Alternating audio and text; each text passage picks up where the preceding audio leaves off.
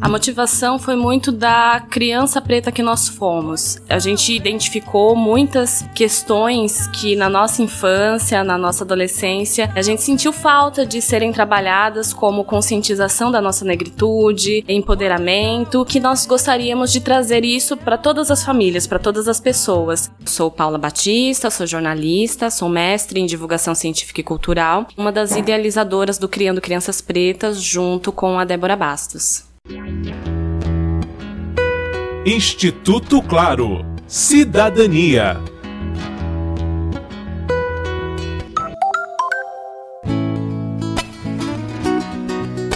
O Criando Crianças Pretas atua nas redes sociais para desconstruir preconceitos. A ideia é auxiliar familiares a despertar a consciência para a cultura negra desde a primeira infância. Neste podcast, convidamos as idealizadoras do projeto, Paula Batista e Débora Bastos, para compartilharem as cinco postagens que até hoje mais repercutiram no canal. Ao mesmo tempo em que visa desconstruir o racismo dos adultos, a ideia é criar crianças livres de estereótipos.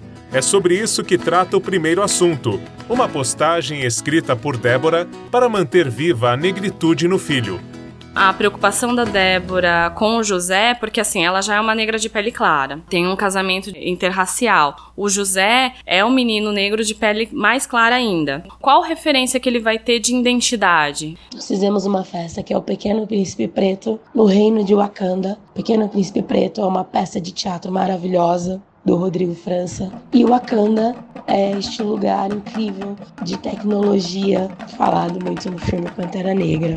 Essa festa era principalmente para os convidados.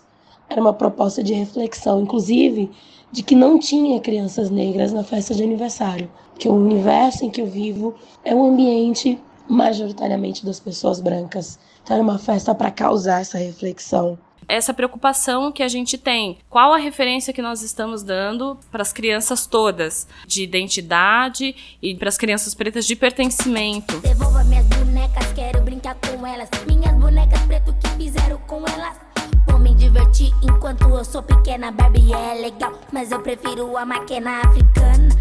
A segunda postagem selecionada por Paula explica o que caracteriza uma pessoa preta e uma negra. No texto a gente colocou que assim, o IBGE tem a classificação de pretos, pardos, brancos, é, amarelos e indígenas. O IBGE criou essa classificação de pardos para que as pessoas também se autodeclarassem. E aí, para o IBGE, a soma de pretos e pardos é o que dá um negro. Então, a gente entende que quando o IBGE bate lá na porta da sua casa e você fala assim: olha, a minha família é uma família preta, isso é uma autoafirmação da identidade. Por isso que a gente colocou criando crianças pretas e não criando crianças negras. Há pessoas, inclusive, que não conseguem falar a palavra preto ou negro. Muitas pessoas chamam, ah, fulano é moreno, fulano é pardo. É uma dificuldade por conta exatamente dessa questão do racismo não ser uma coisa superada no nosso país. Quando você se assume uma pessoa preta ou negra, tudo que vem junto, muitas vezes são coisas ruins. Então vem junto preconceito, discriminação, o racismo, vem junto a questão de classe, porque classe e raça no Brasil a gente não se separa. Então, assim, muitas vezes aqui na porta da minha casa, eu já fui atender as pessoas perguntaram onde que estava a dona da casa. Teve uma escola de samba esse ano, inclusive, que veio com o tema Tinha que ser preto. É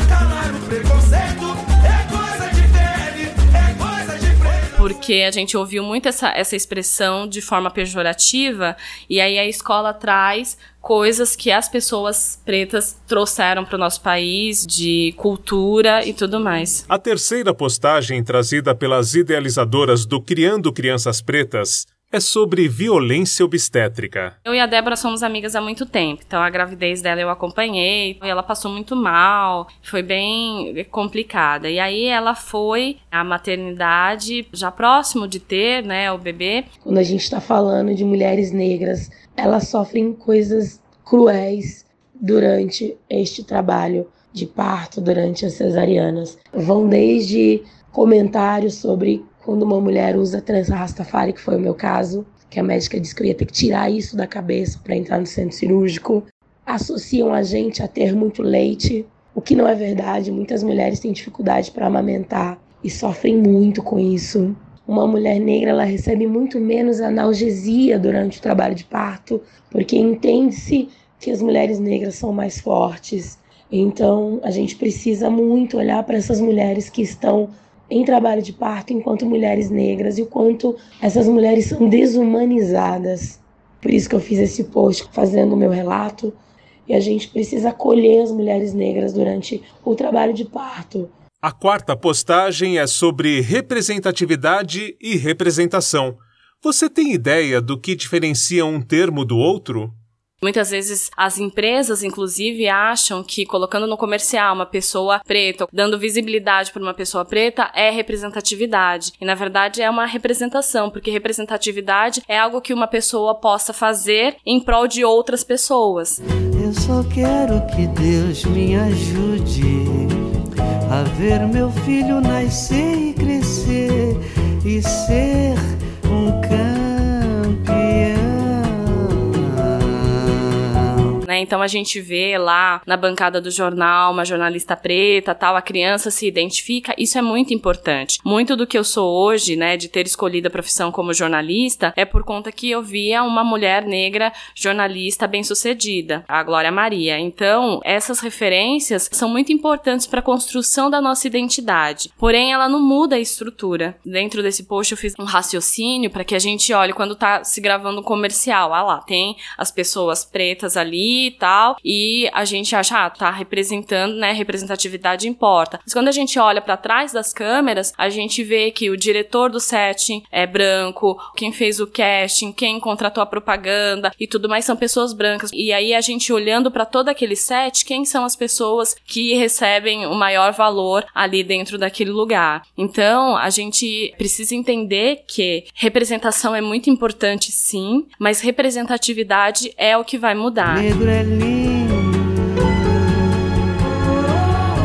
Paula Batista revela qual a postagem do Criando Crianças Pretas que até aqui mais teve alcance e compartilhamentos é um post que a gente fala sobre dicas práticas para você ter uma postura antirracista. Aí as pessoas é, adoraram esse post para poder ser bem didático de compreender e saber como que cada um, sendo branco ou preto, pode atuar nessa luta antirracista. Desde você enxergar as pessoas pretas no seu cotidiano, fazer né, o exercício de olhar e se incomodar de estar nos espaços e todas as pessoas serem brancas e não ter nenhum questionamento sobre isso. A gente também propõe, principalmente para ter essa postura antirracista com as crianças, de dar livros, brinquedos, mostrar animações, visitar lugares que contemple a cultura afro-brasileira. Então esse post foi mesmo para as pessoas enxergarem onde que elas podem conduzir uma educação antirracista para as crianças.